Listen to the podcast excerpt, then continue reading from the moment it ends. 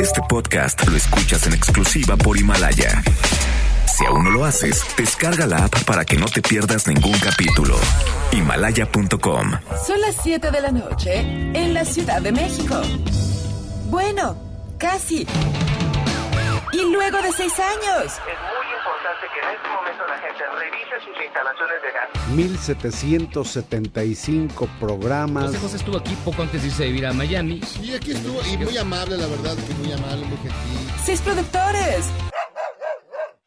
Más de 40 colaboradores. 23.569 multas de gobernación. Algunas muertes, varias desgracias, un terremoto, otro divorcio, tres circuncisiones, dos gatos, una y un derrame cerebral. Inicia Charros contra Gangsters con José Luis Guzmán Miyagi, igual de malo, y Jairo Calix Albarrán, igual de rosa. La dupla más revolucionaria del mundo. Desde Twinkie Wonder. ¡Comenzamos!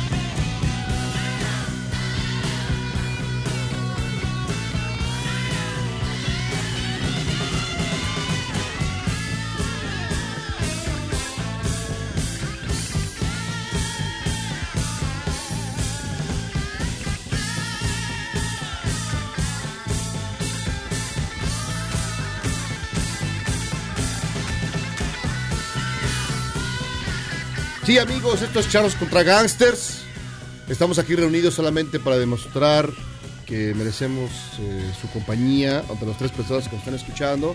Las cuatro, cuatro, son Cuatro, cuatro personas, personas. todos los demás o están en fútbol americano, o están en sus casas echados, o están en O están comprando una pantalla del Buen Fin. el Buen Fin, o están atorados en, eh, en el regreso a, a la patria chica porque todas las carreteras están inundadas.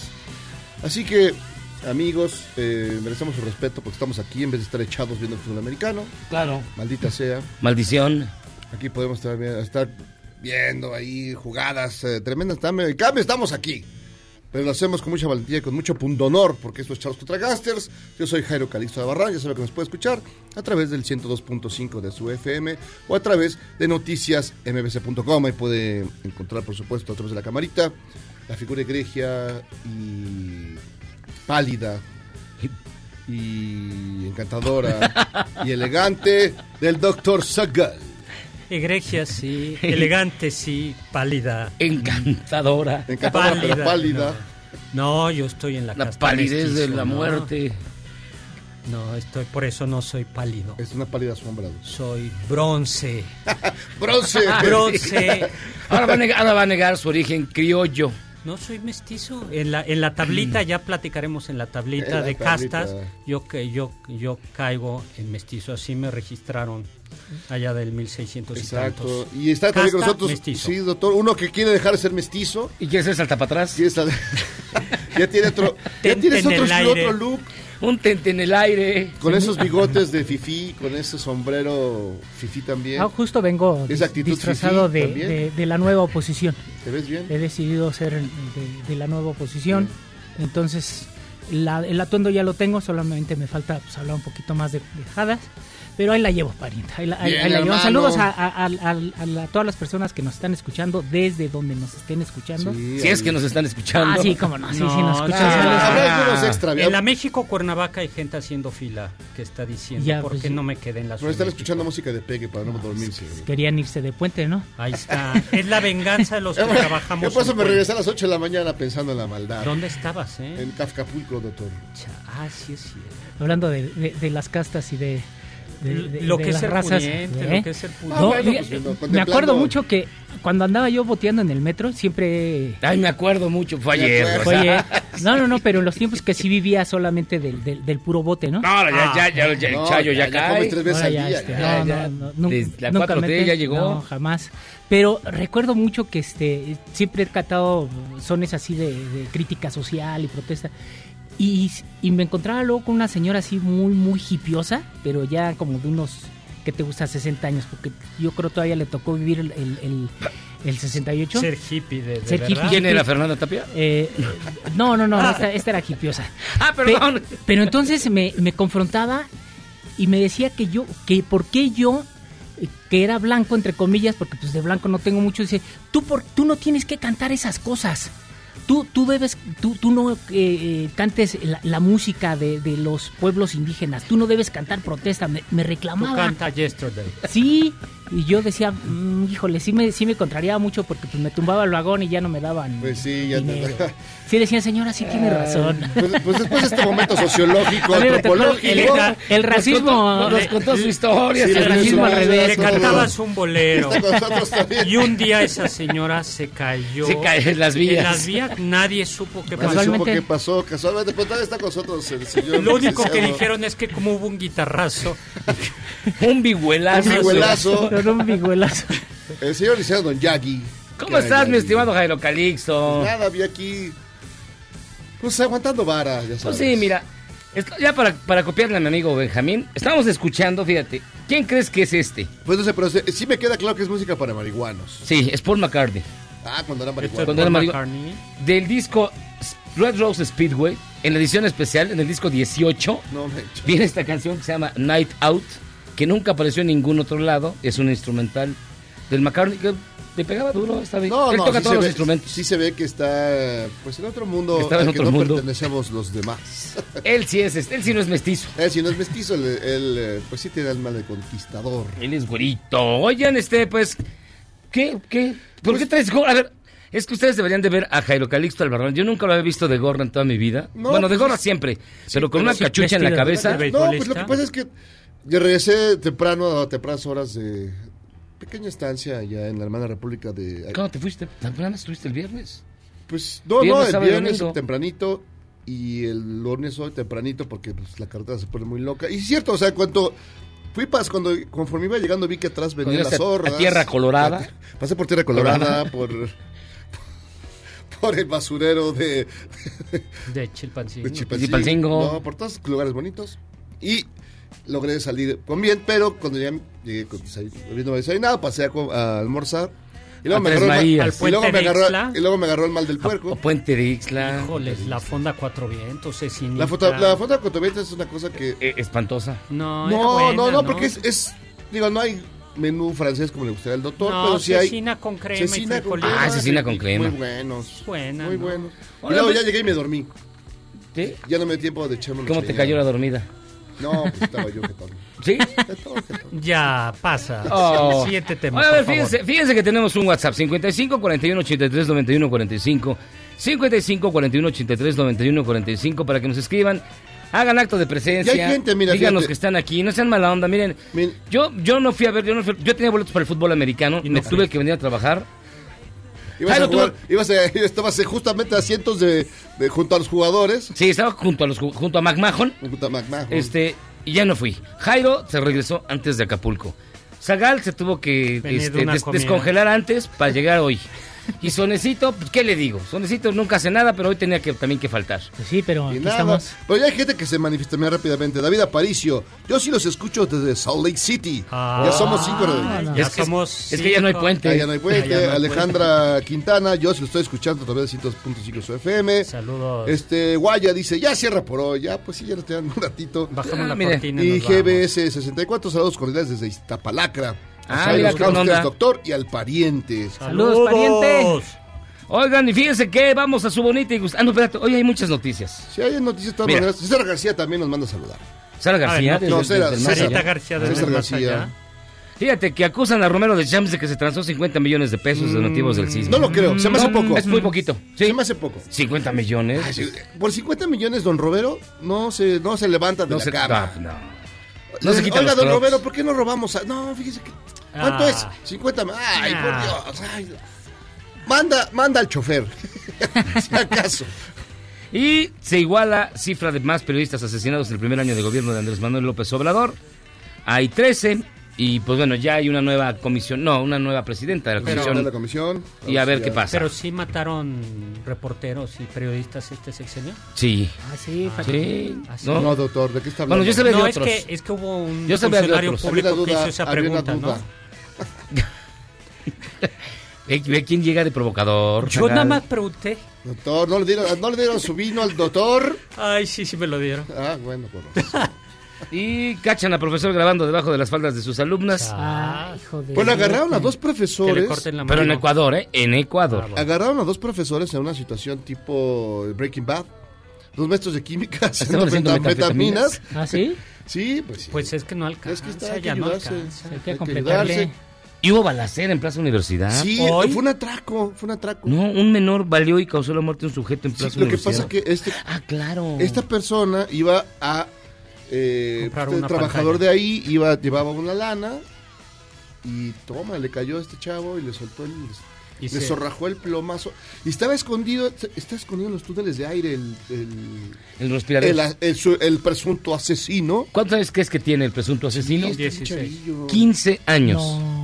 Oye, ¿Dónde están tus hijos, Solecito? Aquí está en la cabina, amiga. Ah. y cómo sabemos que no viene de Plaza Universidad Este, Porque ella estudia letras. Sí, Sí, estoy es leyendo, una- no, no, no. Entonces, Eh. No, bueno, y, Gracias, y pues siguen ahí los en eh, todo incendiada toda toda América del Sur. Todavía. Está está bravo y en cualquier momento Bueno, me la- dicen que Jorge Ramos va a ir a salvar a todos. No, pero Argentina. que ya va, ¿eh? Sonrían, Sí, porque. Con Miguel Bosé irá para adelante. y van, tomados de la mano. Argentina irá para adelante, ¿no? Y podremos viajar a Argentina. Va a salir más barato. Es más barato. En, en crisis está súper Sí, barato sí, o Argentina. sea Siempre que- conviene más. Sí. Sí, tú llegas con tu cacerola en la mano. Ya con eso en la mano a darle. Matan a chofer de combi por ponerse asalto en Tultitlán. Uh, ¿Dónde Pero está, eh, dónde eso está mal. Michael? Tú ya sabes lo No, ya se Digo, fue. la verdad tienes que decir, oye hermano, toma, aquí están las llaves, aquí está el coche, aquí está el solecito. pues sí. Ah, Qué triste, chico. no, la verdad que feo, ¿eh? Qué triste. Qué feo, qué fue feo. el fin, ¿no? Ese fue su buen fin. No, él no tuvo buen fin. Oye, y está Nuevo Laredo que arde, ¿no? Sí. Y hoy eh, la embajada de Guatemala, eh, perdón, Guatemala cerró. ¿Por la- qué? Porque hubo un ataque de contrabandistas, no la embajada, sino el- la frontera Guatemala en Tapachula. Tuvo que cerrar porque hubo un ataque de contrabandistas y los guatemaltecos cerraron. Y van, a poner su muro. De hecho, Pues, los guatemaltecos eh, quieren levantar su muro o porque sea, dicen que México es muy sí, peligroso. O sea, ya eso. O sea que eso, Eso sí ya sería eso sí colmo. dolió al amor propio. Sí, así porque- me dolió ya, Porque dices, hombre, que México cierre, dices, Bueno, bueno, pero que Guatemala cierre su frontera con México. Hasta los de Belice ya están. No. Híjoles, hay que ver, hay que ver. Pero sí entrevistaron hace poco, hace unos minutos al cónsul guatemalteco en México. Eh, Y con dije, no, está bien peligrosa ya. Mejor me voy a, Sí, está bien perrón. me voy a San Pedro Pero Sula, bueno. A San Pedro Sula, que está tranquilo. Oye, pero hay noticias más. No, Sí, mire, vamos a su bonita y gustada sección. ya no tomé tío. Y dice López Obrador que no va a impedir que Javier Sicilia haga su marcha. ¿Sabe usted? Javier Sicilia le dirigió una carta al presidente López Obrador donde anunció que el próximo año, sí, ya el próximo año, el 2020, va a marchar, eh, va a encabezar una marcha para protestar contra la inseguridad a nivel nacional. Se estaban comentando que también lo acompañaría la familia de Varón, que sufrió en carne propia la inseguridad. Y el López Obrador dijo pues, que, que está bien, que venga, pero pues, que él no va a estar. Me lo ninguneó. Escuche usted. Nosotros hacíamos marchas, éxodos, manifestaciones. Imagínense cuántas veces estuvimos en el Zócalo. Muchísimos. Y vamos a seguir estando para no perder la costumbre. Entonces, adelante, la protesta. No podemos impedirla. Desde luego, no compartimos puntos de vista, pero eso es también normal. Chas. Ah, pues, Pues no pues es compartían tampoco el punto de vista Pero de, nunca, de han sido, nunca han sido cercanos, ¿eh? Nunca jamás así, como una... re- No, se odiaron desde la vez que lo quiso besar Cecilia y aquel le dio como. Fíjate, yo a Javier cosita. Cecilia es el único hombre que le he pedido que me dé un beso, porque me sentía mal, que besaba a todos menos a mí. menos a ti te Yo tengo mi besó. foto, luego la voy a subir para que Besó a. Calderón. A Calderón. A Calderón sí Nos lo besó. quedamos tres pero minutos. Calderón sí puso casa. Nos quedamos tres minutos prensados, pero bueno. Ay, Dios. No, Ja- no, Javier, hombre, relájese, chico. Bueno, y Tómese fíjese su chofitol. que un agente de tránsito en Morelia se hizo viral por ofender a una señora. Chale. Ve, ¿Y ve cómo se portan. Entonces, ¿cómo me dijiste? ¿Por qué me dijiste pinche vieja? Porque usted se está burlando de mí, eso es una falta de respeto. ¿Y cómo me dijiste? Pinche vieja. ¿Y lo sostienes? Sí, claro que sí. Sí, lo. Y Estos son lo los funcionarios que tenemos. No manches, parece, parece un sketch de las cúcaras. No. Y se lo sostengo, hinche vieja. Ay. No, lo terrible fue también un policía en Tijuana que mató un perro nomás porque sí. Qué manchados. Qué mala onda. No, son, son de lo peor. Ya, ya, ya, la gente no se está que no se aguanta. Qué barbaridad. Oigan, pues fíjense que vamos a tener que hacer una pausa. Pero ¿por qué, lo- qué le No más, el También perro- le dijo el perrito, pinche policía. pinche policía. Policía. Se enojó. A ver, ¿Cómo me sosténgamelo. dijiste, perro? ¡Ah, perro! Y no, y lo mató, lo mató. a la- nada más el perro salió a ladrarle, estaba amarrado. El policía agarró y le dio un tiro. Qué mala onda. O sea, no era un mastín que mataba No, gente. pobre ni nada. perro, pero Lo que fuera, de la raza que fuera. No, pero sí, te venía o a salió matar. racista también con los perros.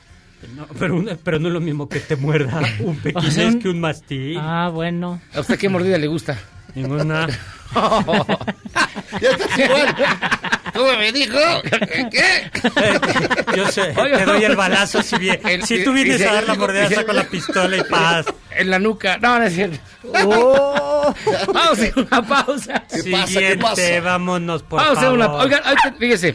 Hoy, hoy, que si el único buen fin que usted conoció en su vida es cuando pues, gana el Cruz Azul, O sea, sí, ya tiene cuando, rato. cuando gana la selección mexicana de fútbol. Oye, perdió. Por, ese no fue penal. Bueno, hay, hay discusión bizantina, como siempre. ¿Fue o no fue penal? Según tú, son No, pues no, no, no vi, pero pues, se- se- según entiendo había y ya hay un bar donde ven esas cosas, ¿no? Sí, pero Ah, pues no está. bar, es- ese sí era es grande. un bar porque- grande. porque- ¿No? Si el único fin, bueno, buen fin que usted conoce es como el de los de Sonecito, que pues, sale al centro a pasear. Ah, sí, Hay son bonitos. O los del doctor Zagal que se va a Nueva York. Pues mire, hay otros buenos fines, como por ejemplo, uno para usted y su auto Nissan, que está fuera de garantía. Sabemos que nada reemplaza al original, por eso, este buen fin, déjense sorprender con la línea de refacciones Nissan Value Advantage Refacciones BA y llévate todas las piezas que necesites al 2x1. Paga la refacción de mayor precio y ve con la tranquilidad de saber que es Nissan.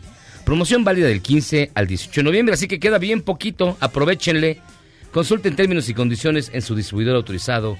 Nissan, ya saben, con Nissan usted puede tener más de un muy buen fin. Fíjate que lo hiciste mejor que Chumel Torres en su anuncio de otro- otra, otra marca de automóviles orientales. Hacemos una pausa y regresamos. Lo damos por no oído. Este no es un, este no es un programa grabado, estamos en vivo y se llama Charros contra Gangsters. Ignóralo, hijo. Ignóralo.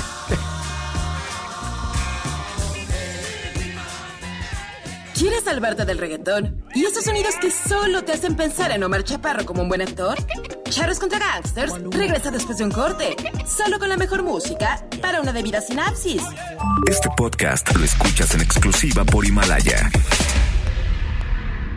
El poeta y activista Javier Sicilia protestará frente a Palacio Nacional después de publicar una carta en la que pide al presidente López Obrador que cambie su estrategia contra la violencia. El presidente declaró que le parece bien, ya que todos tienen derecho a manifestarse. Eso no quiere decir que no se le va a atender.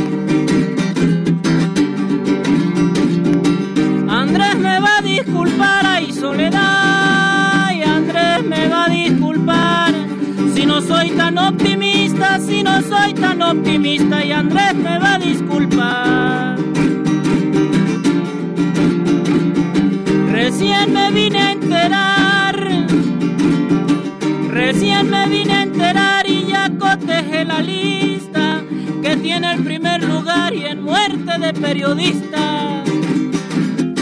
Discúlpame pariente, pero así está la cosa, ¿no?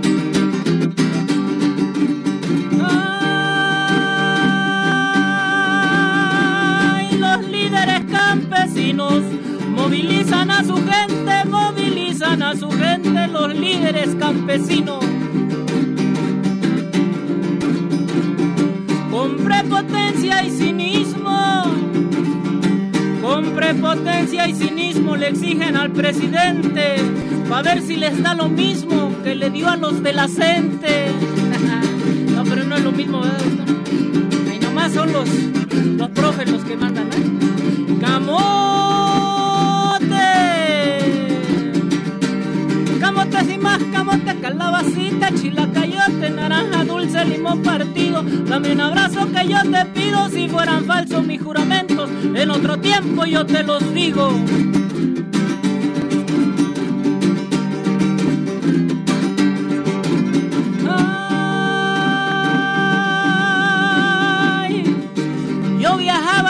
Camión oyendo la mañanera, oyendo la mañanera, yo viajaba en un camión.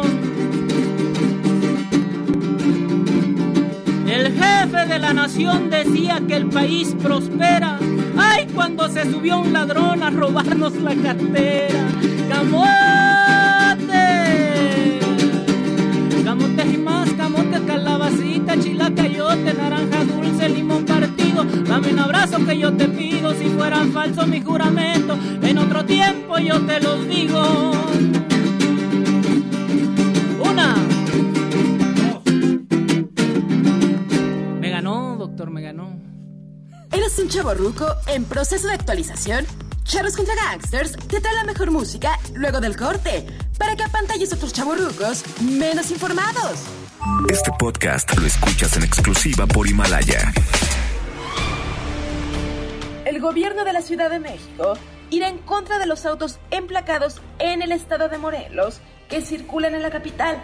Se calcula que hay un millón de vehículos de esta y otras entidades que evaden impuestos por cerca de 700 millones de pesos al año. También estamos viendo con el estado de Morelos porque formalmente tú tienes que presentar un, un certificado de dónde vives, una, un comprobante de domicilio, de residencia, para poder sacar tus placas. Entonces no se están utilizando los comprobantes de domicilio.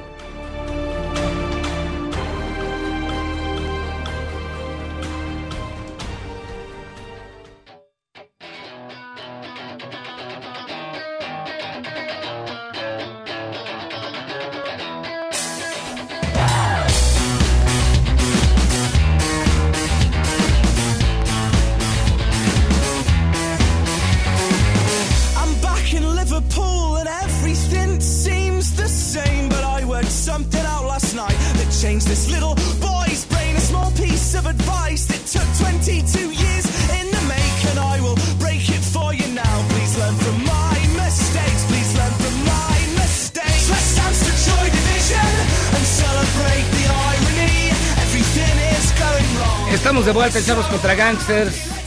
Escuchando a los Wombats. Buena rola. Se llama Let's Dance to Joy Division. Bailemos a Joy Division. Para celebrar difícil, es algo difícil de hacer, la Porque es muy deprimente, Sí, pero- muy de- deprimente, pero ¿De, cu- mira. de cuándo, de qué año es esta? Esta rola Ajá, es del 2004. Suena bien, sí, ¿no? Ah, bastante buena. Suena bien. Oye, mucha- que tenemos- perdón, no, rápidamente que hay muchas llamadas, que- ¿eh? Pablo Coyote, que de aquí se hace desde Catepón, nos van a saludar. Charlie dice que ya te ves más repuesto, Miyagi. No, es que tuve tres semanas horribles. El mercurio retrógrado me pegó algo regacho. cachetón, pero, pero, pero repuestito. ¿Ya más cachetón? Te dice Charlie. No, yo- ¿qué te digo? Oigan, fíjense que nos acompaña en la línea telefónica. De verdad es un gustazo que esté con nosotros. Nuestro buen amigo Ricardo Rafael, periodista, académico, escritor, ¿Cómo estás, Ricardo? Gracias por tomarnos la llamada. ¿Cómo te trata el Pues- puente? Pues muy agradecido con ustedes que me reciban ahora por vía telefónica. Les mando un abrazo muy fuerte. Y pues me trató bien, me, me relajó un poquito. Lo que pasa es que ya llegó la noche y mañana arranca la vida. Ah, bueno, pero disfruta lo, lo que queda. Lo que queda. Pero voy a disfrutar con ustedes, ¿se puede? No, pues, bueno, bueno. pues bueno, ¿qué te digo? Oye, Ricardo, a ver, bien rápido, yo te quiero conocer tu opinión. Antes de, de entrarle de lleno al hijo de la guerra, ¿qué opinión te merecen las, las- las- los comentarios del presidente López Obrador en torno a los mestizos, los indígenas? No sé, ¿tú cómo lo ves? Mira, yo creo que se nos está enredando mucho la agenda. Ajá. Déjame comenzar con un tema previo. Sí. El eh, legislador este panista, a quien le pareció que era eh, eh, discriminatorio Ajá. que el presidente promoviera adelantar la pensión para los adultos mayores indígenas, ¿no? Que sí fue, pues francamente, una falta de visión grande de parte del legislador, ¿no? Le contestó el presidente muy puntualmente, dijo, oiga, las acciones afirmativas, muy al contrario de ser racismo, lo que hacen es igualar. Y yo creo que en ese contexto es el que hay que entender la- la circunstancia, porque luego por, por andar ocultando las diferencias de edad, de sexo, de eh, grupo étnico, origen étnico, origen racial, en fin, no hemos logrado todavía hacer que este país reconozca las desigualdades y enfrentarlas. ¿no? Claro. Entonces, eh, ah, puntualmente me parece que ese tema eh, lo abordó bien el presidente. Ahora, ojo con no ponernos a, a seguir jalándole a la liga, es la parte que me tiene incómodo. Ajá. ¿no? De parte, pues en este caso de este senador, pero luego el presidente también le da por, por aprovechar las fracturas que ya tiene el país para abrirlas más, ¿no? Meter el dedo en la llaga, dicen popularmente. Oh. Porque además la Constitución sí hace una distinción, habla de pueblos indígenas y la ley de asistencia social también habla de población vulnerable y, y da unos criterios para identificación de la población indígena, ¿no? Reconocidos por CONAPRED. Pues a ver, yo creo que las fracturas del país están ahí y el problema no es la diferencia, ¿eh? es como la diferencia provoca desigualdad. Claro. O sea, ahora, cuando, cuando la manera de empezar a construir igualdad es reconocer cuáles son las diferencias y cómo se construyen las asimetrías, pues algo bueno se está haciendo, ¿no? Y en ese sentido yo sí insistiría, pues cómo vas a apoyar a la población indígena en el país si no la puedes reconocer, o si la, la nublas o la invisibilizas, ¿no? Eh, a ver, eh, para regresar al tema de, Ajá. del legislador este, eh, a ver, el, el promedio de, de decesos de los varones indígenas ronda 72 años. Si no tengo mal el dato de aquellos mexicanos no indígenas, se basa a los 76 años, ¿no? A ver, vamos a marcar ahí la diferencia. Claro. Si la jubilación se hace a los 67 años, pues le estás dando a los adultos mayores indígenas solamente cuatro años de disfrute de su pensión, ¿no? Entre que se pueden jubilar y la media del deceso, ¿no? En cambio, si estás hablando de un mestizo o de un blanco, pues si lo jubilaste a los 67 le estás dando 10 años de pensión. De ahí que reducir la, la edad para la jubilación de las personas indígenas a 65, lo que haces, pues no igualas, ¿eh? pero por lo menos les das 7 años y no solo 4. Entonces, aquí es cuando empieza uno a observar el mapa, el relieve, Ajá. y empieza a tener eh, empieza a ser sensato la distinción entre unas poblaciones y otras y a partir de eso el estado de salud, la edad de deceso, etcétera, puedo seguir abundando. Pues claro que es, es pertinente sacar a la luz el tema y cuán me parece injusto, si no por sino, sino, sino por decir estúpido, de este legislador panista cuando dice que eso es racismo, ¿no? Sí, bueno, pues hay gente que ya ves que... Luego se nos extravía, Pues ya Ricardo. ves, ¿qué te digo, mi querido Ricardo? Oye, pero lo de tu libro, pasemos ya a las hostilidades. Hijo de la guerra. Hijo de la guerra. Editado eh, por Planeta. Sex Barral, en su sello Sex Barral. Que es. eh, a mí me sorprende mucho, Ricardo, porque es, eh, es muy interesante que alguien eh, se aproxime de esa manera a, a otra persona que es tan distinta. Por origen, por situación, por historia, por eh, pensamiento, por ideología, por todo. O sea, creo que no pudiste elegir a una persona más eh, distinta a ti para tener un encuentro y, y bordar alrededor de esta vida y todo lo que significa, porque es un, eh, como bien dice, es un hijo de, es un hijo de la guerra. ¿no? Entonces, lo único que te faltaba más distinto a ti, pues no sé quién sería. este, no sé, no sé, se me ocurren varios, pero no vamos a decir. Pero digamos, Militante de Al Qaeda. Sí, un militante de Al Qaeda, Al Qaeda, una, alguien, de, este, el, el presidente de Chile, no sé, pero agarraste lo más distinto a ti para acercarte y a profundidad. Jairo, pues mira, en, efecto, creo que todos los que estamos hoy hablando somos parte de una generación que ha vivido una guerra. En algún lugar somos todos hijas, hijos de la guerra. 300 mil muertos, 60 mil desaparecidos. Eh, no sé cuántas generaciones para atrás tendríamos que recorrer los mexicanos para encontrarnos un resultado de ese tamaño, ¿no? Pero por lo menos unas tres. Y en aquellas otras guerras, ya empezar en la revolución, ¿no? En la intervención francesa, en la independencia, pues había una explicación de por qué estaban ocurriendo las cosas, ¿no? Un país estaba independizando, un país estaba rechazando la intervención de los franceses, un país estaba luchando contra una dictadura. Y no ustedes tengan con claridad de las razones de esta violencia tan tremenda que estamos viviendo, pero a mí ninguna de las explicaciones que me han venido dando los últimos 10 años me han dejado satisfecho y miren que me dedico al periodismo, o sea que debería tener algo que me a, a lo cual afirme. Ajá. Y en esa lógica es que me pareció que eh, aproximarme a un victimario, no una víctima, a un victimario, en este caso a uno de los fundadores de los Zetas, cuando supe que estaba disponible para hablar en una prisión de Catepec, podía ser una puerta a esas explicaciones. Ahora, en efecto, cuando tomas una decisión así, de ir al origen del mal, al origen de la violencia, pues te topas con lo que tú supones es muy distinto a ti.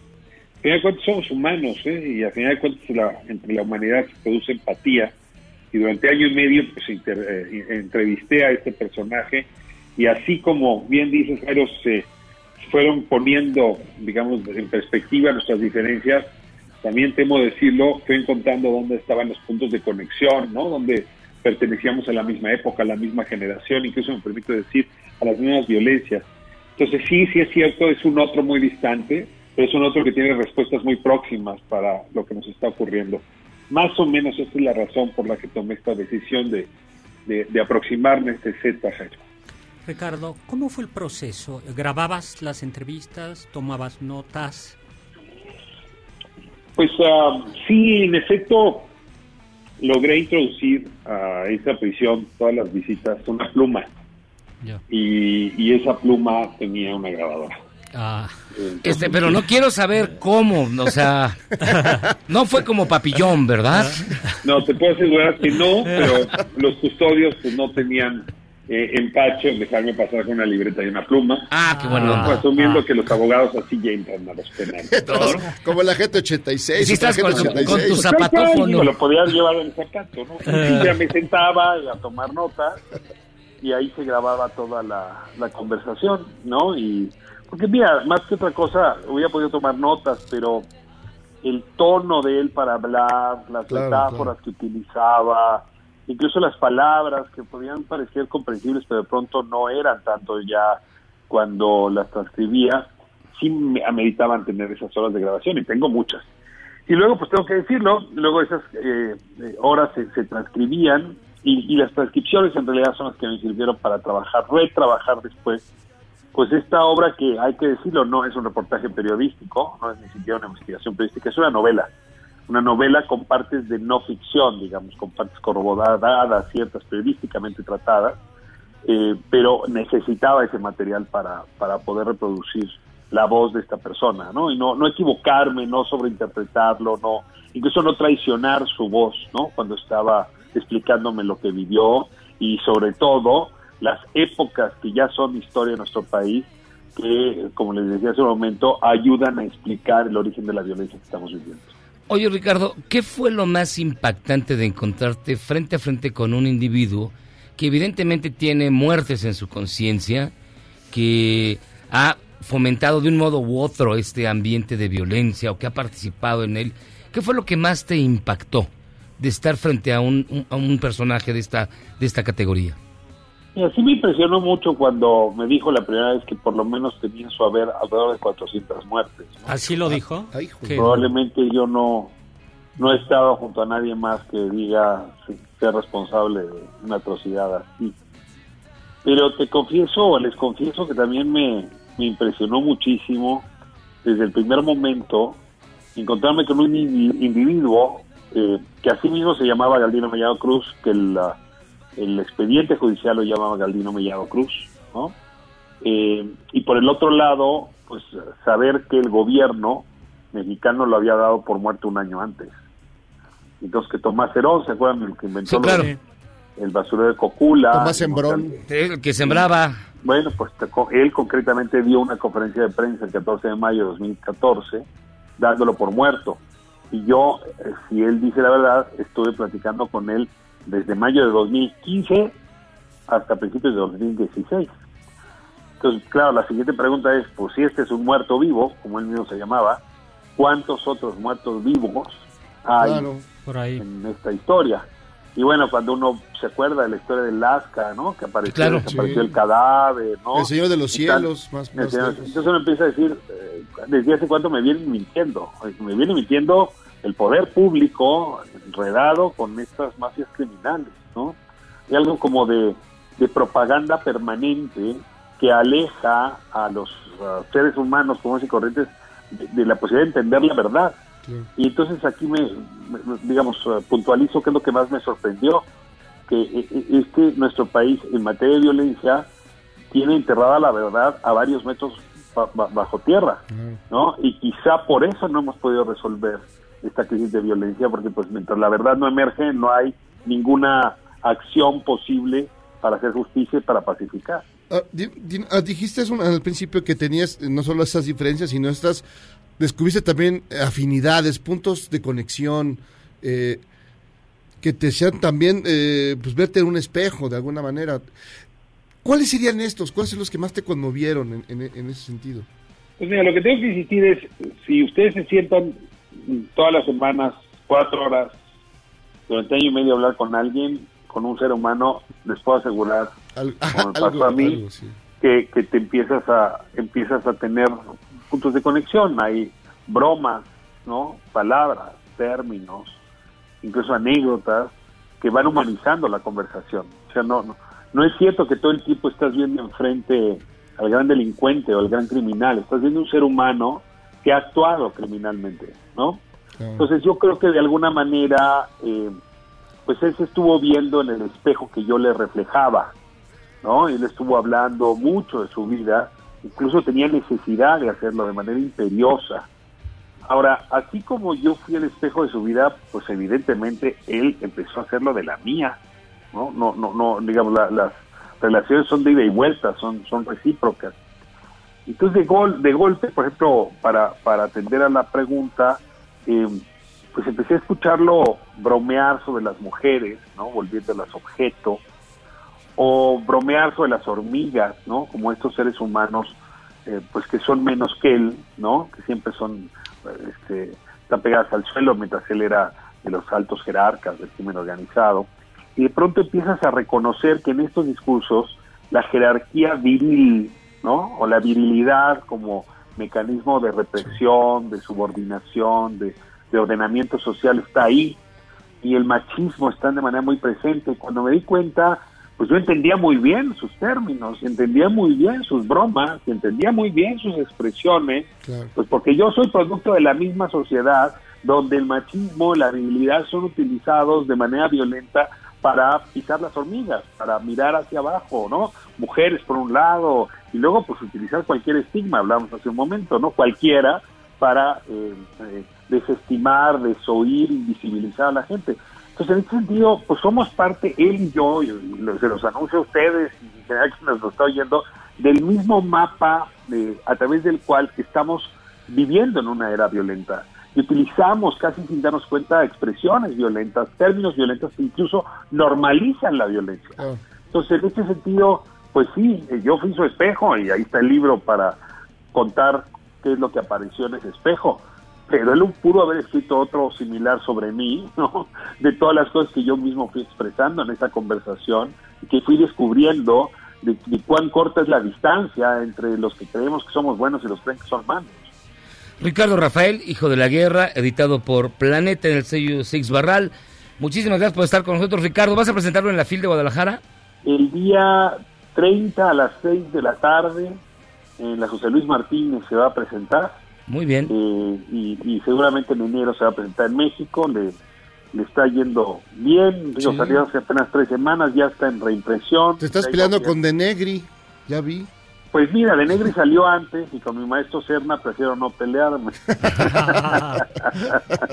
Pues Ricardo, muchísimas gracias por darnos la llamada, de verdad. Gracias a ustedes. Un gran abrazo, Ricardo. Y, deja- y déjame corregirte, llevo seis años conversando diario con Jairo y no tengo ni la menor empatía, ¿eh? Sí, La menor. Podría La decir mínima. Y eso Ah, no- pero no cuatro horas, ¿Cuánto solo hemos dos. sabido de Jairo por ti? Es, es como estar con- en en el espejo retrovisor de Parque Jurásico. Más o menos. Cuando ves al y cuando ves al dinosaurio. dinosaurio dicen los, los objetos están más cerca de lo que aparentan. Muchísimas estoy gracias, seguro Ricardo. que ustedes han de ser como el correcaminos y el coyote, que toca la sirena, se acaba el programa y se van de la manita a la calle. Ah. Era el perro vejero y... Era el perro vejero. Gracias, Ricardo. Un gran Abrazo abrazo. fuerte, Ah. Hasta pronto. Ricardo Rafael con este libro que ya está entre los más vendidos. Sí. Hijo de la Guerra, editado por Planeta. Se está peleando ahí con... eh, Con el de Serna, ¿no? Con el de Serna, con el de Negri. Y- ahí van, uno, sí. dos, uno, dos, uno, dos. Y con el de Vargas Llosa, que también ahí va. Sí, también Vargas Llosa, ahí está otro más. Ah, no me acuerdo. Ya está entre los más vendidos, pero bueno. Vamos a seguir, vamos a hacer una pausa y vamos a regresar. Hoy tenemos más, mucho más. Tenemos llamadas, tenemos canción del día. Así que no le cambie. Estamos completamente en vivo. Esto es Charros contra Gangsters.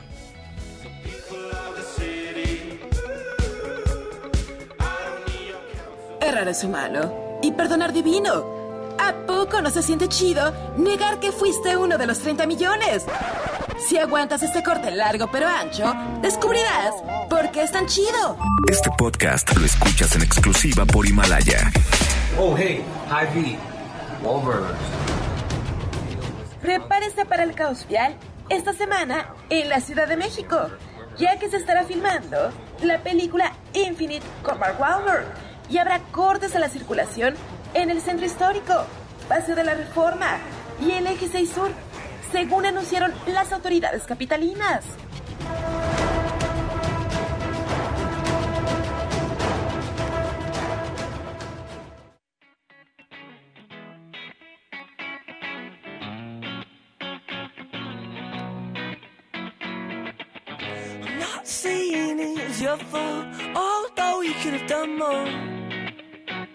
Oh, you're so naive, yes, so how could this be done with such a smiling sweet Escuchando a los Cooks, estamos de vuelta aquí en Charlos contra Gangsters. Oigan, hay muchísimas llamadas. Sí, es gente que creo que, que va en el, el Mira. periférico. No, ya en el periférico está todavía la salida a Puebla, y a Cuernavaca y a todos lados. Julio Suárez, buenas noches, Charros. Excelente programa y aprovechando quiero felicitar a mi novia Tania, que hoy cumpleaños. Felicidades. Y es la mejor novia del mundo mundial. ¿De veras? Quiero que sepa que la amo mucho y me encanta. Hay que mandar Saludos. pruebas de eso. Felicidades, Tania. Felicidades, Tania. Es fácil decirlo, pero ¿de veras? Miguel, ¿qué onda, muchachos? No, siento un gran abrazo, muchas felicidades. ¿Cómo pasaron el fin de semana? Espero que todas margaritas. Trabajando. Pues bienvenidos a una nueva semana de trabajo. Saludos, trabajo con cotorreo. ¿Sintieron el temblor? El No, doctor Zagal no. nació en Transilvania hace como 800 años. Por eso se ve ligeramente pálido y transparente. ¿Quién es ese? Pero Ese tú. Aunque sea de una estirpe diferente y castiza. Ay, pues sí. Le vamos a clavar la estaca, no te preocupes. Carlos de Alba. No, no, no, no, no, a mí no me metan en sus cosas, por favor. Carlos de Alba, buenas noches. Yo sí ¿Qué los escucho. estaca si Yo solo crucecitas. Yo sí los escucho desde mi cantón. Saludos, no chillen. Un Ricardo. abrazo. Hola, muy buenas noches. Yo se los estoy escuchando a pesar de que no pasan mis- al aire mis mensajes. Saludos, Ahí Ricardo. están. Ahí está. les- ¿Quién es? Pero di el Saludos, nombre. pariente. Ricardo. Ricardo. Les comenté que encontré una placa de una camioneta destartalada con las iniciales de MBS Radio y ni me pelaron. Pero bueno, aquí sigo insistiendo. Perdóname, hermano. Siempre los escucho, soy su mega Seguramente estábamos ofuscados. Diana, hola charros. Hola, Estamos Diana. viendo la transmisión mi novio y yo. Y en los ratos libres, no, no es cierto. Les mandamos muchos saludos.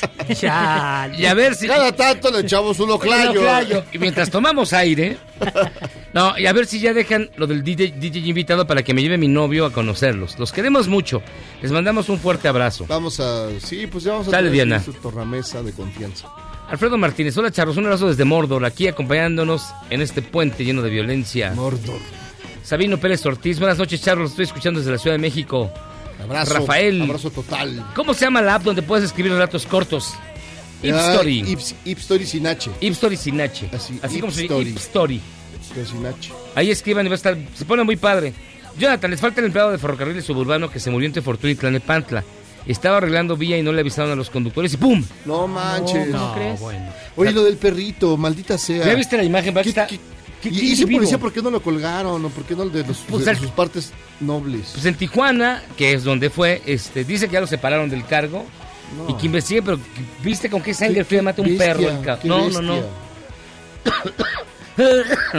Ay, qué indignación. Miguel, ese compa que se va de Salt Lake City en realidad vive en...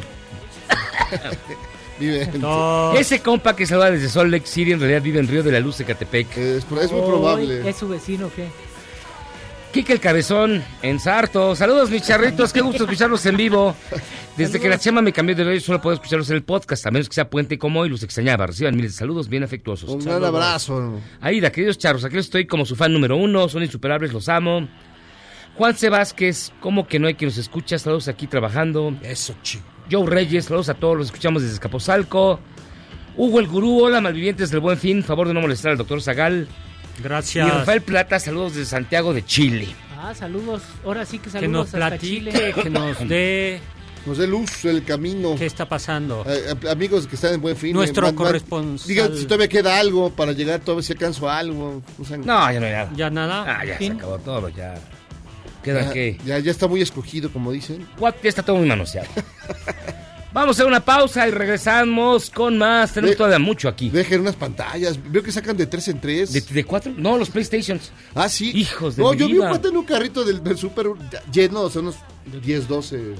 Bueno, Estaban luego varas, viene la tarjeta de crédito en enero. 24. Al regresar de la pausa, vamos a poner la, la canción que puedan escoger. y Todavía tenemos más invitados, así que pausa. Vamos y venimos escuchando a los Black Keys, Lonely Boy. Esto es Charros contra Gangsters.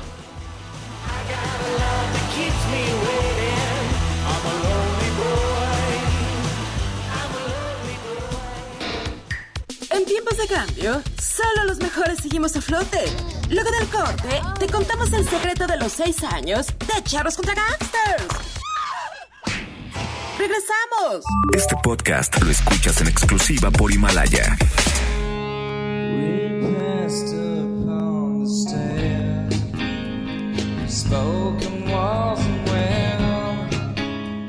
El 18 de noviembre de 1993, Nirvana grabó su disco Unplugged para la cadena MTV. Aunque fueron duramente criticados por aceptar esta sesión, la banda puso como condición que no tocarían ninguno de sus éxitos ni canciones del álbum In Utero.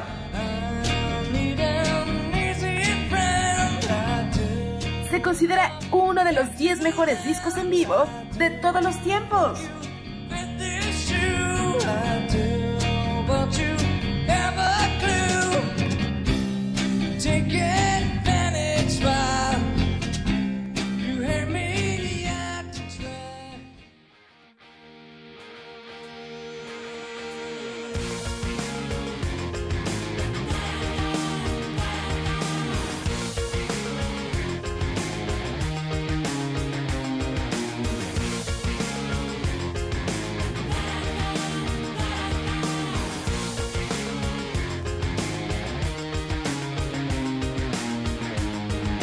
Estamos de regreso aquí, Charles contra Gangsters.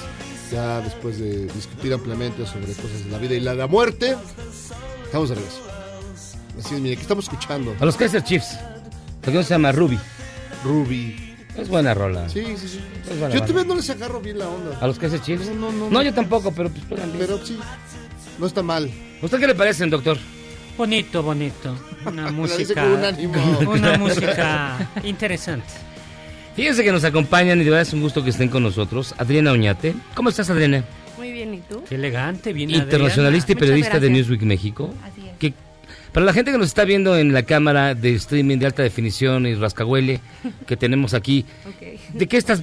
Cu- ¿Cuál es el, el atuendo que portas? Eh, traigo puesto una melfa, que es la vestimenta tradicional de las mujeres saharauis, que literal es un trozo de tela, son como 6 metros, pero uno se envuelve eh, completamente y te cubres la cabeza también, Seis metros de tela. aproximadamente. Más o menos. Ujú.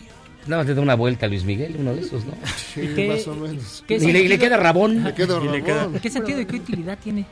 Eh, pues es principalmente por el clima, o sea, porque ellos viven en el desierto, en el desierto del Sáhara, y entonces gracias a esto también las mujeres se pueden proteger del sol. Y pues también tiene un poco que ver como con la cuestión religiosa, como el cubrirse y tal, pero es principalmente por el clima, para resguardarse. Y para hablar precisamente de lo ocurrido en la República Árabe Saharaui, nos acompaña el primer secretario de la Embajada Saharaui en México, dime si lo digo bien, Hawari Ahmed Molud. Perfecto. estamos. Ah, ¿verdad? Casi, casi hablo. Yo soy de allá. Ya, ya puedes optar por la naturalidad saharaui. Este, ok, este, lo, lo- lo pensaré. Cuéntanos un poco, a ver, ¿cuál es la problemática que se vive?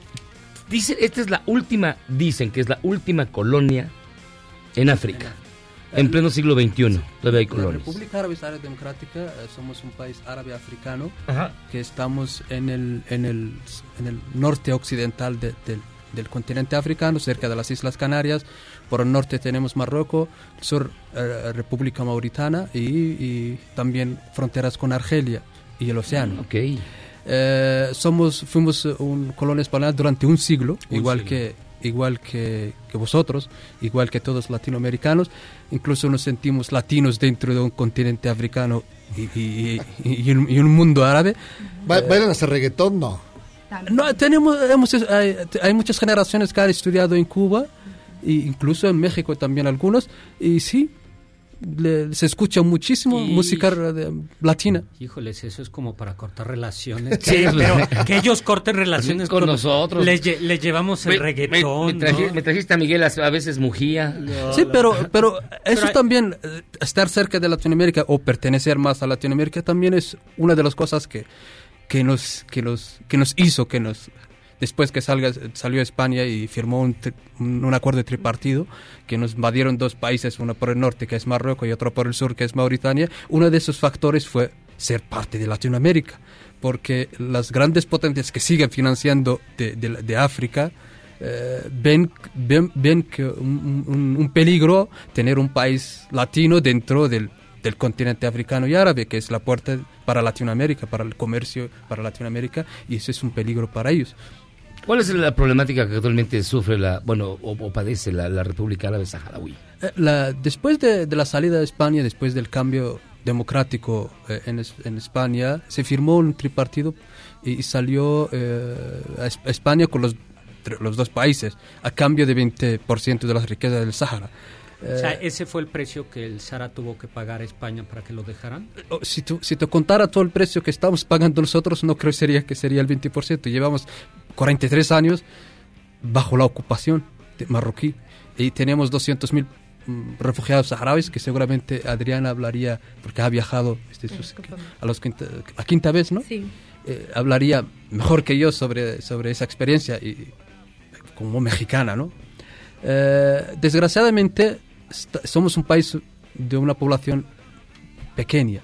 Eh, somos pacifistas, no somos eh, cuando llegaron los españoles con, con el objetivo de, de permitirnos que nosotros le permitamos poder faenar o pescar las aguas del Sahara, nosotros no vivimos del pescado. Nosotros vivimos de nuestros camellos y de nuestro, o sea, y nos llaman los hijos de las nubes porque vamos detrás de los camellos en el desierto, detrás de los pastos. No, nunca nos ha interesado la, el, el mar. Llegan los españoles eh, con el, con el, con- y hablaron con, con los jefes tribales en aquel momento, el, el Consejo de los 40, y les, para que les permite poder faenar en las, en la- las aguas del Sahara. No tuvimos problemas y si nos sobra pez- peces, si nos sobra agua y nos sobra océano, pues ¿por qué no compartirlo? Ya después, cuando se empezó la, la- la- la división de África como pastel, entonces España aga- agarró el Sahara como Colonia, ¿no? como colonias desde 1984. Y ya en los años 70, cuando su- surgen las Naciones Unidas, después de las guerras mundiales, y, y entonces ya obliga a todas las colonias a, a firmar, a la- la- permitirle a los pueblos a la autodeterminación. Eh, España estuvo de acuerdo, pero cuando descu- descubrió más riquezas y fosfato, ya no Ya estamos hablando, ya no, no estamos hablando del océano, sino más allá del océano, dentro del desierto, se encontró el, el- uno de los, el más grande fosfato del mundo. Entonces los intereses de, de- de la colonia española cambiaron y empezaron a decir a las Naciones Unidas que so- somos una la provincia 53 del, del, del Estado español y que los saharauis estamos de acuerdo que seguir bajo la, la, la- la colonia española y somos, y somos españoles, inclu- incluso nos repartieron a nuestros padres y abuelos en, en aquel entonces eh, el DNI y Ah, pasaporte. le dieron el pasaporte. el eso- pasaporte español. Y eso, con todo esto, todavía no estamos en los libros de historia de España porque no lo quieren reconocer. Y esa es la... la- o sea, sale, Espa- sale España, entonces... Sí, sale España, entonces nos invaden por el norte Marruecos, por el sur Mauritania. Oye, Eh, maldito fosfato. Sí, pero antes de que nos invaden vino las Naciones Unidas, una comisión de las Naciones Unidas para comprobar lo que lo que está diciendo el Estado español es correcto o no, o si estamos Sí, a favor. claro, claro. Pero llegando a la comisión de las Naciones Unidas, eh, entonces los saharauis salimos con las banderas a exigir nuestra autodeterminación, porque todos los países alrededor eh, son independientes y nosotros tenemos el derecho de ser independientes. Eh, eso comprueba que, que- la idea, la, política o el discurso que siempre ha dado España en las Naciones Unidas es erróneo, es mentira. El pueblo saharaui, como todos los pueblos, tiene el derecho a la autodeterminación, exige su derecho a la independencia. Eh, claro, en, esa, en, los, en el 75 es la, la, la- la enfermedad de Franco, el, el dictador de España, eh, había un cambio, digamos, eh, en, ese tiempo, rey quiere volverse rey, entonces eh, nos hubo una venta secreta y un- un- un- una firma de un acuerdo tripartita ilegal, donde las Naciones Unidas y, y ha- lo ha dicho en su tiempo que es, es algo ilegal, que es algo que no cumple con, el, con la resolución 1514 del derecho de los pueblos a la autodeterminación. Pero eh, lo- los marroquíes, con la ayuda de, de en aquel momento de Estados Unidos y actual por Francia, porque Francia sigue teniendo intereses en, en África, No manches. Sí, Francia se, Francia se financia anualmente 500 mil millones de dólares de los países africanos. Los países africanos, francoafricanos, que fueron colonia francesa, siguen pagando impuestos por la independencia. Ya ves cómo son los franceses. No manches. Oye, cuando dices el acuerdo tripartita, es mar- eh, ¿quiénes son los que firman ese acuerdo? Eh, España, Ajá. Mar- Mauritania, que es nuestro país Y del Marruecos. sur, y Marruecos. Firman sin, sin preguntarle Sí. a ustedes. Si- sin preguntar nosotros. Incluso las Naciones Unidas mandó un, un- digamos, un, pidiendo eh, al Tribunal Supremo aconsejarlo, ¿no? Y, y porque Mauritania y Marruecos presentaron alegaciones que el territorio les pertenece. La- el Tribunal de la Haya sentencia que ni, ni Marruecos, ni Reino de Marruecos, ni, ni Reino de Marruecos, ni Mauritania tienen ni, ni vínculo cultural ni histórico sobre el territorio, que ese territorio pertenece a los árabes. Pero con todo esto, los dos países que en ese momento pertenecen y sigue perteneciendo a la, a la, a la, a la UNO, violan la resolución 26-25 que, que, que, es, que, es, que es violar o invadir un territorio de forma eh, ilegal y de forma, digamos, eh, eh, con el ejército. Eh, entonces, con todo eso demuestra, desgraciadamente, desgraciadamente, y lo repito, la debilidad de, que, que presenta las Naciones Unidas. La tercera frontera es con Argelia. ¿Qué tal las relaciones con Argelia? Gracias a Argelia tenemos 200.000 saharauis sobrevivientes, porque cuando se firmó la, la- la- el tripartido nos invadieron. Marruecos, eh, Ma- Marruecos empezó a, sí, em- empezó a bombardear a la población saharaui. El Frente Polisario, que es el actual representante y el gobierno de la República Árabe Sahara Democrática, trató de salvar a la gente de ese bombardeo. Y la única frontera que teníamos abierta es la más pequeña de todos, que es hacia Argelia. Mucha de esa gente no pudieron de muchos de los saharauis en, ese- en aquel, en aquel entonces que huían del, del ejército marroquí no pudieron llegar a- a- a los- al territorio argelino porque fueron bombardeados. Porque la idea de, de- del Hassan II es utilizar las armas prohibidas que son eh, napalm y el, fósforo, y el fósforo blanco. Son armas que queman y destruyen lo que es los Como la huesos. que se usaron en Vietnam. Exactamente, para destruir todo y no dejar, como éramos y somos muy pocos, su idea es eliminarnos y no dejar a nadie que puede reclamar en las Naciones Unidas su derecho a la autodeterminación.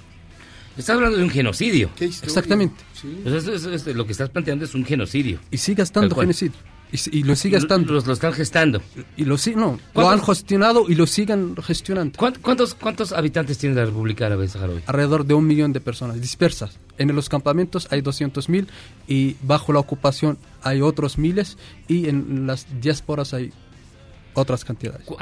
¿Y cómo es la vida en los, en los campamentos? Tú que lo conoces, este, Adriana. Pues es muy impactante porque no hay, eh, no hay bueno, no hay casi electricidad, no hay agua corriente, las casitas son de barro, que por ejemplo ha ocurrido que de repente cae una lluvia muy fuerte y destroza las casitas. Y también, por ejemplo, los techos que son de lámina hace que cuando es verano el calor es insoportable y puede llegar hasta los 50 grados, Más pues como, 55 como cualquier desierto.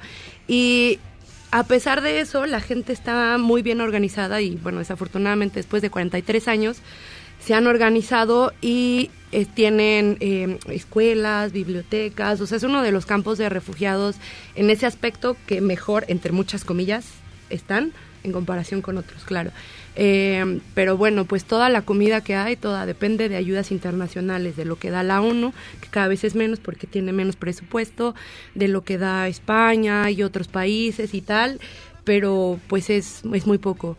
Pero lo que no es muy poco es la soli- solidaridad de la gente que, que de verdad te recibe y te acoge. Yo creía que nosotros como mexicanos éramos como muy abiertos y muy cariñosos y recibimos a todo mundo con mucho amor y ellos no la matan. O sea, lo poco que tienen lo comparten contigo, o así. Entonces, cuando uno va, tú como extranjero te quedas en las casas de ellos y te, te llevan, te dan de comer, te, te tratan como uno más de su familia. Tanto así que para mí, yo ya tengo una familia, gracias a Dios, saharaui, que son a los que voy a ver cada año, porque es la quinta vez que voy. Y, y pues ya, o sea, sobreviven como pueden y con lo que tienen. Y, y pues es lo que hay, así literal. Pero a pesar de eso, los chicos están muy bien preparados y, y hablan español, justo por lo que decía Ja- em, Jaguari, que fueron colonia española, entonces hablan árabe, español y hassanía, que es el dialecto eh, de los saharauis. Los campos de refugiados están en Argelia. Sí, en, en la ciudad de Tinduf, que es al suroeste, más o menos. El, el- el territorio saharaui eh, existe, como habías preguntado antes, eh, está dividido por un muro.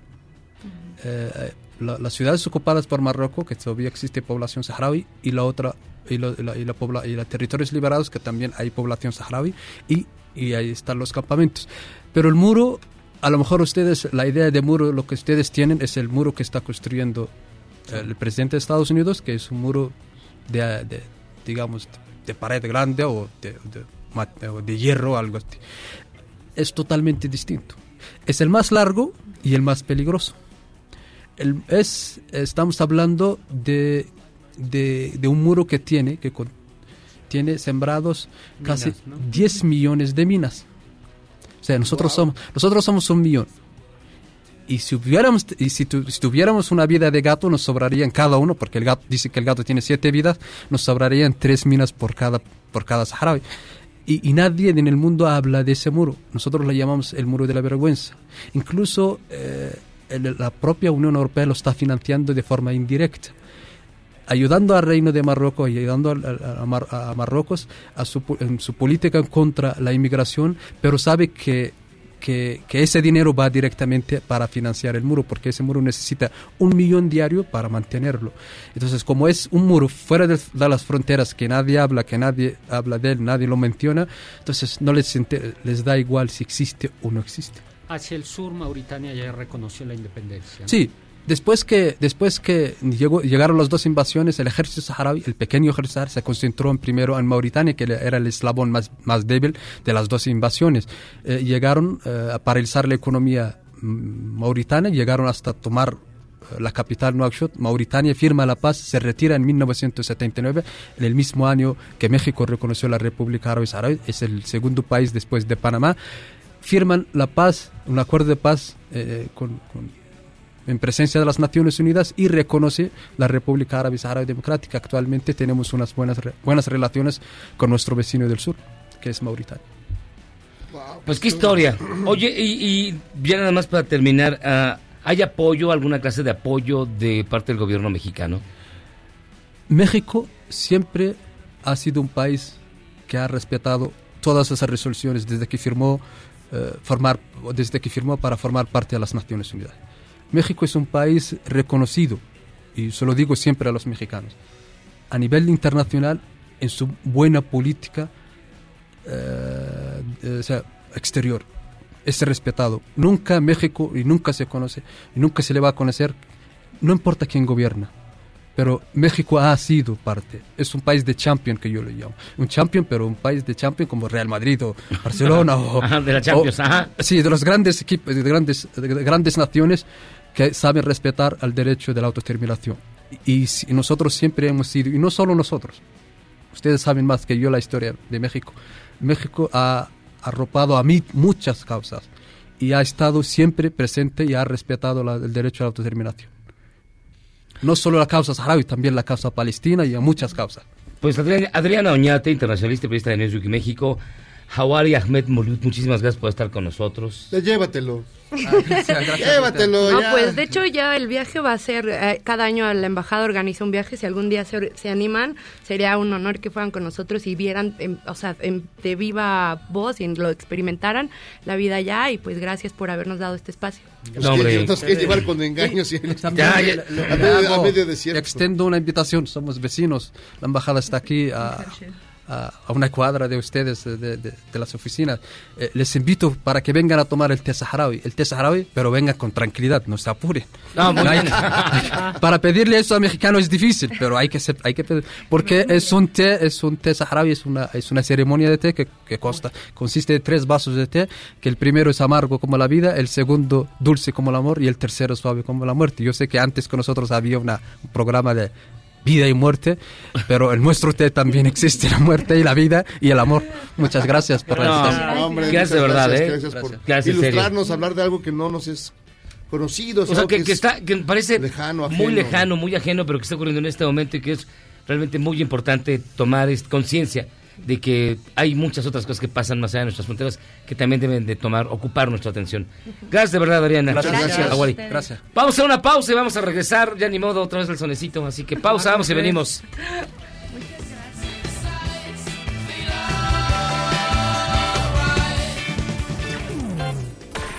Charros contra Gangsters es la suma absoluta y universal de la cultura, la información y el entretenimiento. ¡Ja! No es cierto, pero siempre quise hacer una cortinilla igual a las de otras estaciones. ¡Regresamos! Este podcast lo escuchas en exclusiva por Himalaya. Este domingo, la maestra Juana Mirilla Fernández fue asesinada en pleno desfile revolucionario en Torreón, Coahuila. Las primeras investigaciones apuntan a que fue su hijastro el autor intelectual de este crimen. Es una persona joven de eh, sexo masculino. Eh, eventualmente estamos estableciendo si hay alguna coparticipación. Tenemos también algunos eh, elementos balísticos como datos de prueba y estamos trabajando ya en esto.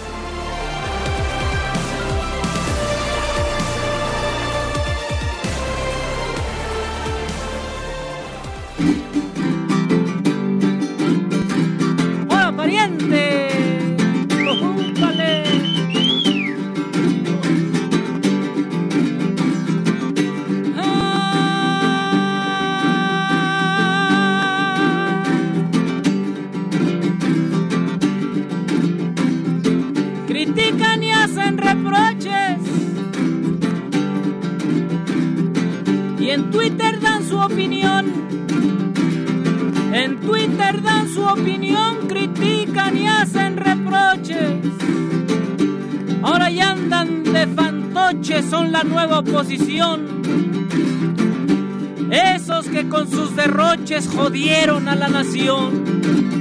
No, y ahora sí ya se sienten bien picudos parientes. Les molesta hasta que ayuden al pobre, carnal, al indígena. ¿Qué te puedes esperar tú? Hoy nos dice el presidente que hay desigualdad social y este tema le da igual al fifí que es indolente. Y fue contraproducente haber creado un sistema donde aplicaron el lema que con que coman mis dientes, que se chinguen mis parientes, ese ya no es mi problema. No, pues no, pariente, la cosa no es así.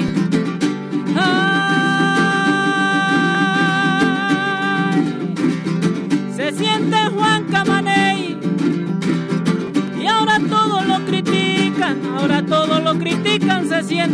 Camaney. No va, no va, no va, no va. En el Twitter y en el Face hay portales de noticias y aunque muchas sean fake, los usuarios las replican.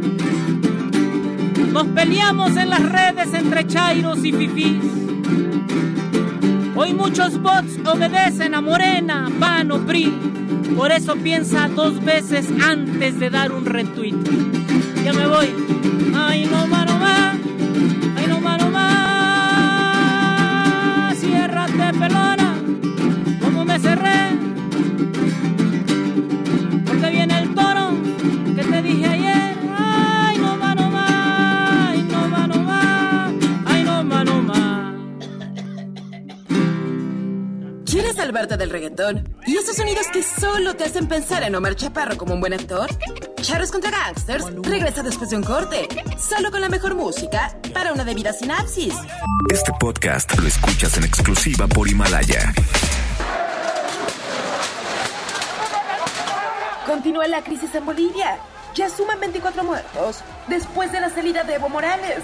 Y la autoproclamada presidenta Janine Áñez autorizó que las Fuerzas Armadas controlen las protestas con armas, librándolas de responsabilidad legal. ¿Y usted cómo la ve? Escríbame en Twitter a arroba a Gabriela Vives.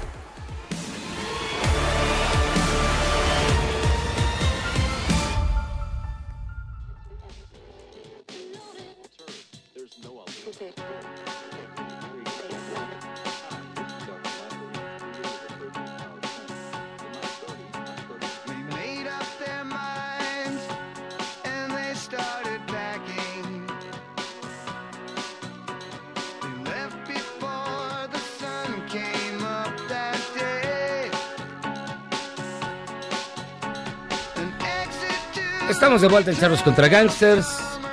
The Way. Fastball. O Fastball The Way. Bueno, no me acuerdo. Ah, es The Way la canción, ¿no? La banda es Fastball. Oh. Oigan. Está con nosotros Alejandro Ordóñez. ¿Cómo estás, Alejandro? Muy bien, muchas gracias por el espacio. ¿De dónde eres? Soy de España, del norte, de Asturias. Casi no se nota tu acento. Ya llevo aquí un tiempo. Pues ya, ya como que lo No dominas. tanto, Oh, Ya que lo un poco, poco. sí soy de España. No, sí, sí. Porque ahorita acaban de hablar muy mal de los españoles. No es por irte con el chisme. Sí, estaba escuchando un poquito. Acaba de estar el Pero hoy vengo a hablar de cosas diferentes. Vengo a hablar de amor. Ah. ya os cambia el tema. Ya os cambio el Ya tema por completo. ¿Qué dices. ¿Qué dices en tu defensa contra esas acusaciones? No. Vamos a hablar de En el cielo de tus labios, que es un, un libro. Bueno, más que un libro, es una- un libro agenda, Es ¿no? un Que libro estás agenda, exactamente. Se titula En el cielo de tus labios. Es una agenda, como todos conocemos, pero muy diferente. Eh, es una agenda atemporal. Eso significa que no tiene año. Da igual cuando la compres, que te va a durar un año entero. Además tiene una frase para cada día, tiene un texto para cada mes.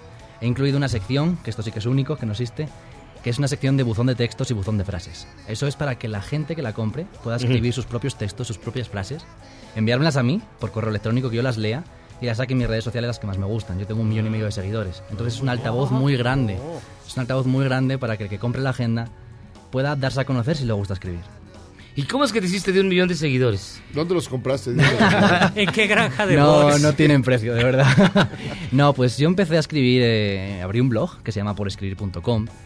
Este blog empezó pues a, agarrar seguidores, a lectores que me pedían un libro. Yo no tenía forma de sacar un libro y me autopubliqué en Amazon, en, en España.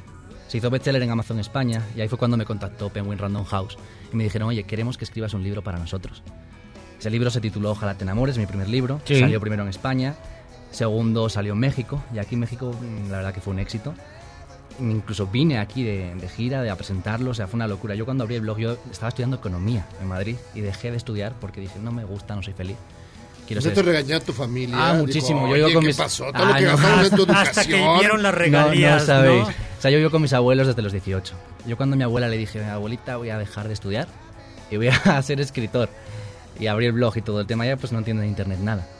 Ella, no, por favor, no dejes de estudiar, que te va a ser de ti. Pues al final ahora está pues súper orgullosa. Siempre fue un apoyo, pero sí le costó aceptarlo al principio. Pues muy bien. Oye, entonces sí crees en el amor. Muchísimo. De hecho, lo estaba En el hablando... amor gra- gratuito y no pagado. sí, por supuesto. Pues es el más sincero, el pagado. no, Ahí hay claro que no. claridad, no hay Hay certeza, claridad, hay no- no hay certeza. el, el- Per- el- permanencia. El taxímetro arranca a tal hora, se acaba a tal hora. ¿Por qué, No, por es- qué com- por eso qué no es amor. ¿Por qué mendigar el amor si lo puedes, Si lo puedes pagar. o rentar mejor aún y deducir de impuestos? El amor gratuito es el mejor, el amor real. ¿Cuál es el amor real? El amor, mira, justo ayer estaba hablándolo con mis seguidores. Para mí el amor es un juego de niños que complicamos los adultos. El amor es una cosa muy sencilla. El amor cuando llega de verdad te da paz, te da tranquilidad, no te complica la vida. Cuando te complica la vida, la vida es que no es la persona correcta. Yo, por ejemplo, ahora mismo estoy enamorado. Ha llegado una persona a mi vida y para mí es increíble la sensación de paz que me ha traído. ¿Tú sabes cuántos divorcios lleva él? ¿Cuántos? Cinco ya. No, ¿qué me dices? Es que bueno, dale, dale, su- dale tu agenda. la agenda. Yo te puedo A ver, servir, quién Ahora, sabe. A ver si le.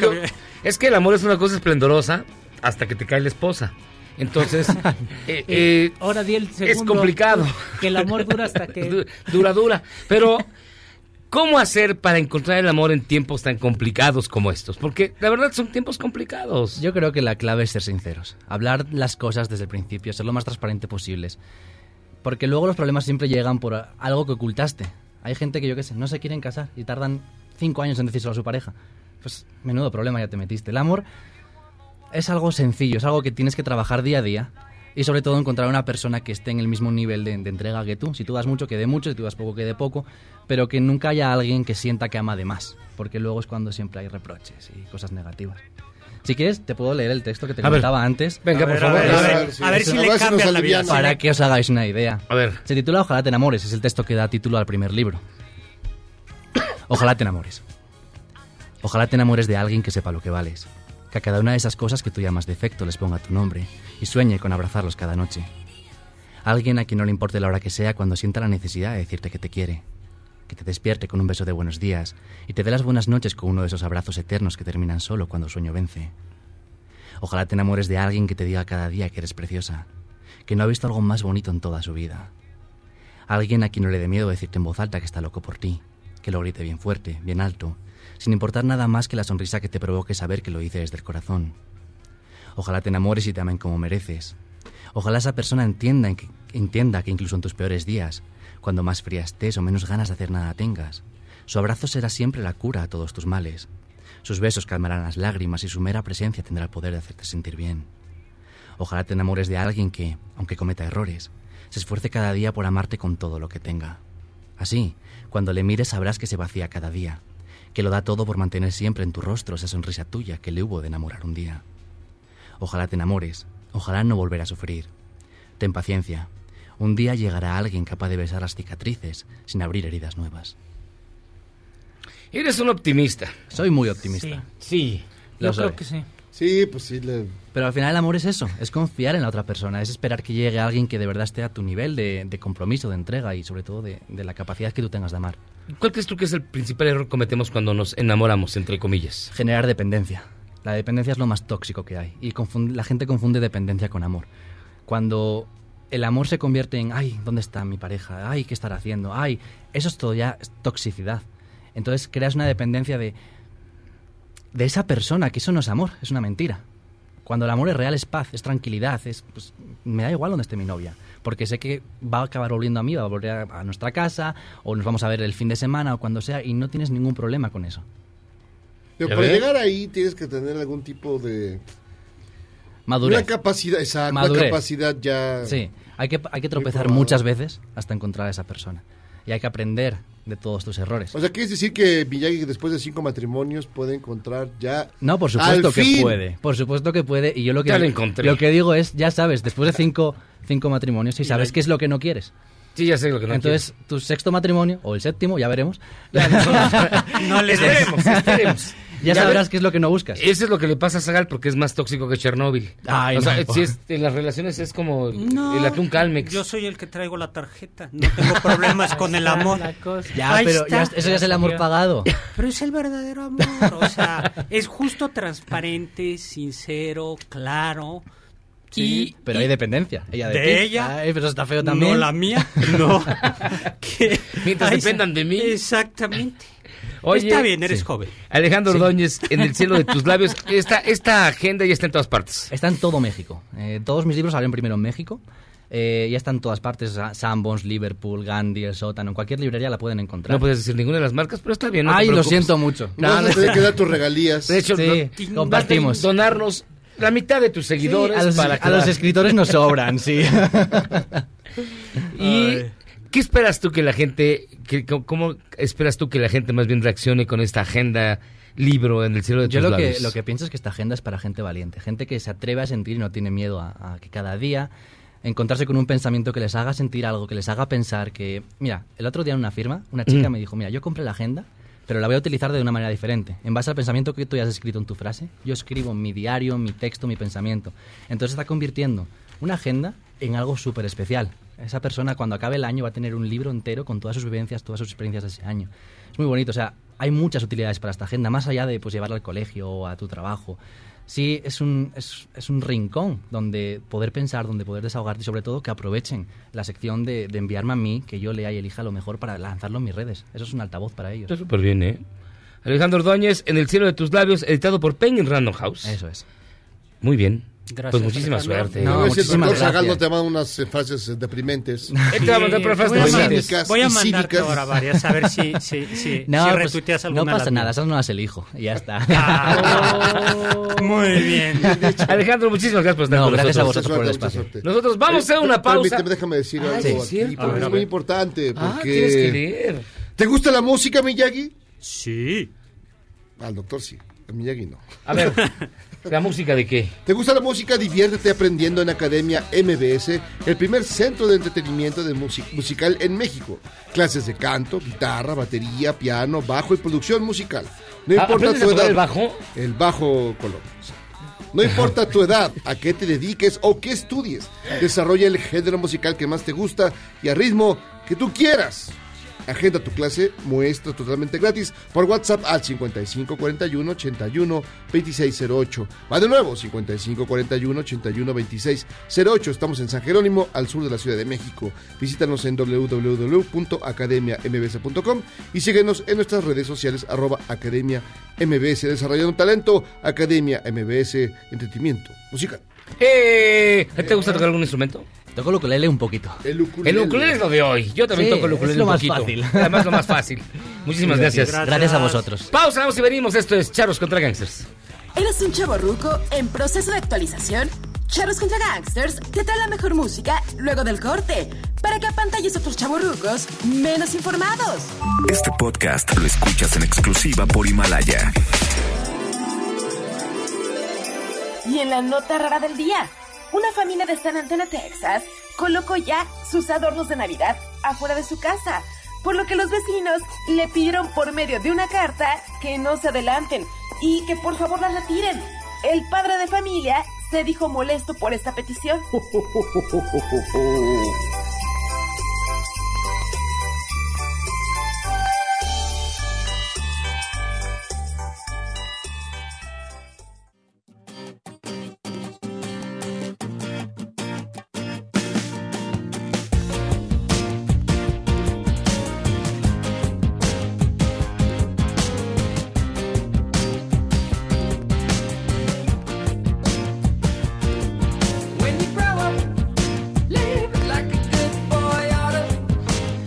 Estamos de vuelta en Charros contra Gangsters y antes de que pase el doctor Zagal al frente les tengo una noticia.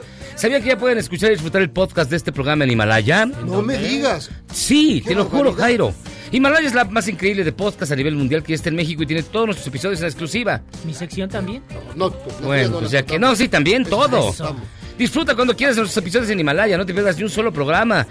Solo baja la aplicación para iOS y Android o visita la página de himalaya.com para escucharnos por ahí. Himalaya, que el doctor Zagal conoció cuando apenas era un montecito. Ah, Todavía usted era piecito, no era pie grande. ¿Qué onda?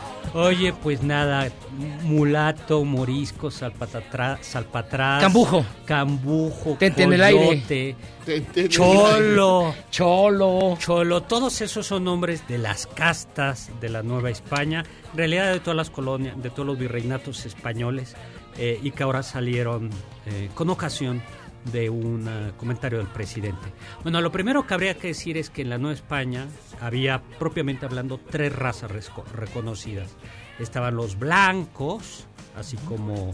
¿Tú eres blanco, Jairo? No, para nada. No, yo pero eres... una aleación No, pero de eres... acero y o sea, cobre. eres...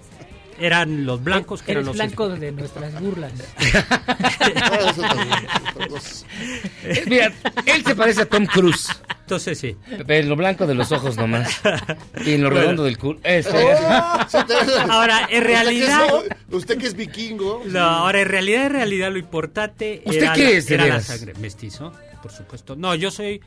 A ver, yo creo que yo sería una raza prohibida aquí porque era, or- eran, estaban los blancos que eran españoles, los indios, eh, República de Indios, República de Españoles, los negros que se conocía como una raza infame, eh, era una raza que no podía, que siempre manchaba eh, los linajes.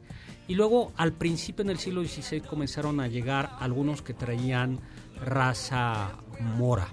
Y esos al final dijeron no pueden entrar gente que tiene orígenes árabes. Árabes. No pueden. Y yo creo que yo por el Zagal tengo algo de origen árabe, con lo cual yo ni siquiera hubiera sido admitido aquí en la Nueva España, a pesar de que Menos los en esta cabina, aquí casi no dejamos entrar. Bien haríamos, la verdad. Pues sí. Pero bueno, entonces estas eran las tres, las tres razas, ¿no?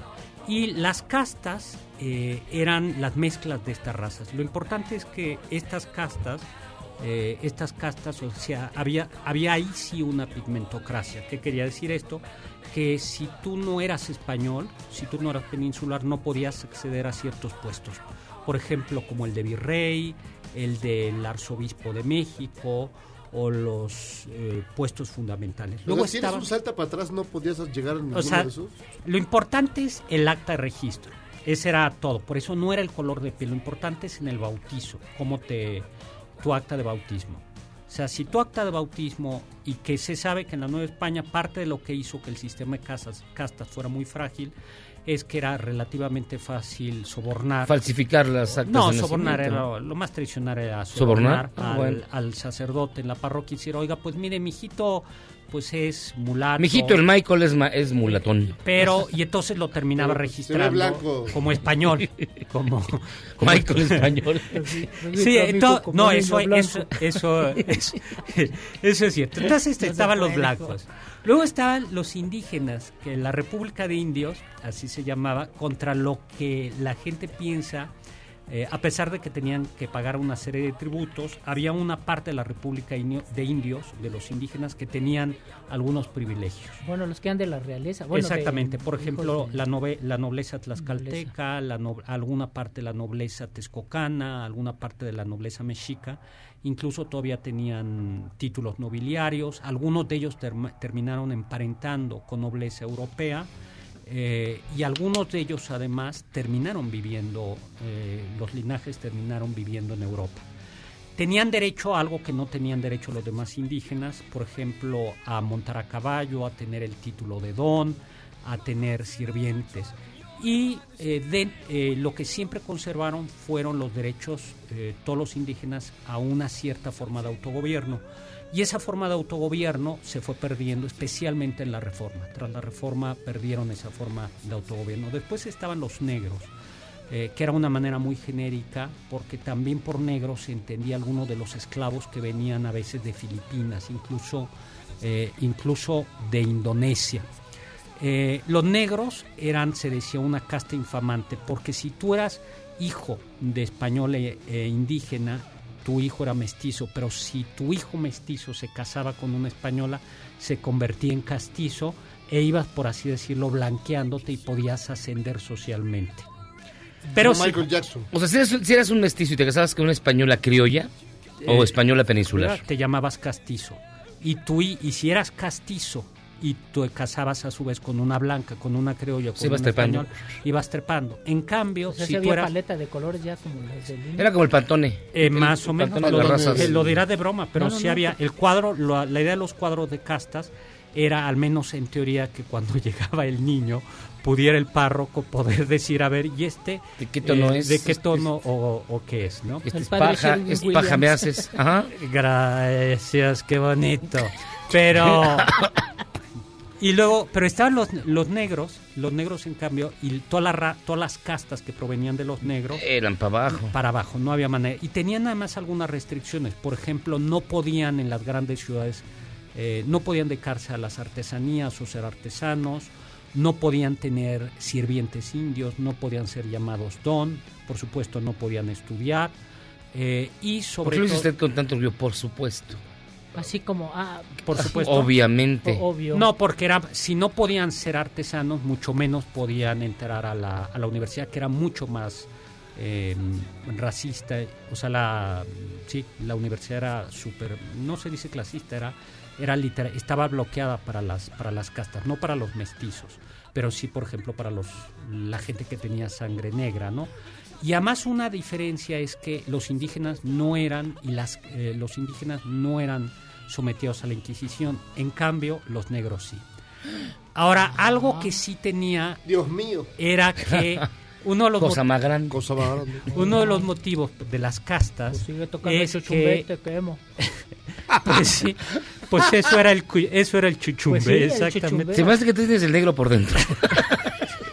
Ya, oye, ahora lo sorprendente eh, era que el sistema de castas era bastante más permeable de lo que parecía, porque como no venían tantas mujeres peninsulares, no, pues de beber una. no. entonces pues aquí el- la necesidad, la naturaleza llamaba, y entonces pues los españoles y los criollos, especialmente los españoles, pues siempre tenían a su querida. Eh, Así mi mamá. Querida. Querida. y entonces de ahí salían todas las no Y ya que, y como tenías un hijo, ya, y a lo mejor tu hijo estaba ya en España, ni lo ibas a ver, lo terminaba registrando como blanco, como criollo, o lo terminabas reconociendo legítimamente, y entonces las castas eran bastante permeables. Lo que era, era muy, muy difícil, había, había órdenes religiosas que no admitían ningún tipo de, eh, de casta. En cambio, los sacerdotes sí podían ser, por ejemplo, José María Morelos y Pavón, que tenía... Yo tenía sangre negra. Exactamente, él sí pudo ser... Por eso se quería independizar. Dijo, yo Pues aquí sí, no puedo aquí tener no puesto, puedo, no pues puedo Eh, más. bueno, ese es uno, Sí, ese ¿no? es uno de los motivos. Ahora, lo curioso es que la mayoría de la, la- la independencia la hicieron fundamentalmente eh, criollos Y mestizos. y mestizos, pero sí lucharon, eh, bueno, y contra los españoles, contra los insurgentes, lucharon lo que se llamaban los eh, ejércitos de mulatos o ejércitos eh, de pardos, que en, en las zonas en donde había, uy, ya nos tenemos que. Bueno, pues acabo.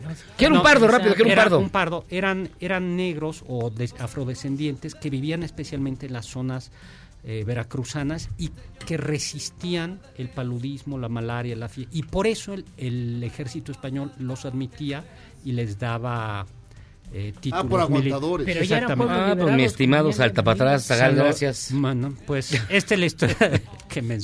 Oiga, antes de, de- de que el tente en el aire de, del sonecito se despida, yo le quiero decir que este buen fin festéjalo con Nissan. Podrán estrenar un Nissan totalmente nuevo con un bono de hasta 70.700 pesos o hasta 24 meses sin intereses sin comisión por apertura. Y por si fuera poco, la segunda mensualidad va por cuenta de Nissan. No se queden sin visitar a su distribuidor autorizado del 10 15 al 18 de noviembre. Quedan tres horas para que se acabe el buen fin. Y festejen el buen fin con Nissan. Aprovechen. Con Credit Nissan, CAT promedio de 19.86% sin IVA. Consulta términos y condiciones en nissan.com.mx. Hasta aquí llegamos a entrar contra gangsters. Gracias, Sonecito. Vámonos, pariente. Vámonos, Gal. Hasta luego. Vámonos, Jairo. Vamos al buen fin. Hasta aquí llegamos a echarlos contra gangsters. Que tengan ustedes muy buena noche. Cuídense mucho. 102.5 MVS Este podcast lo escuchas en exclusiva por Himalaya. Si aún no lo haces, descarga la app para que no te pierdas ningún capítulo. Himalaya.com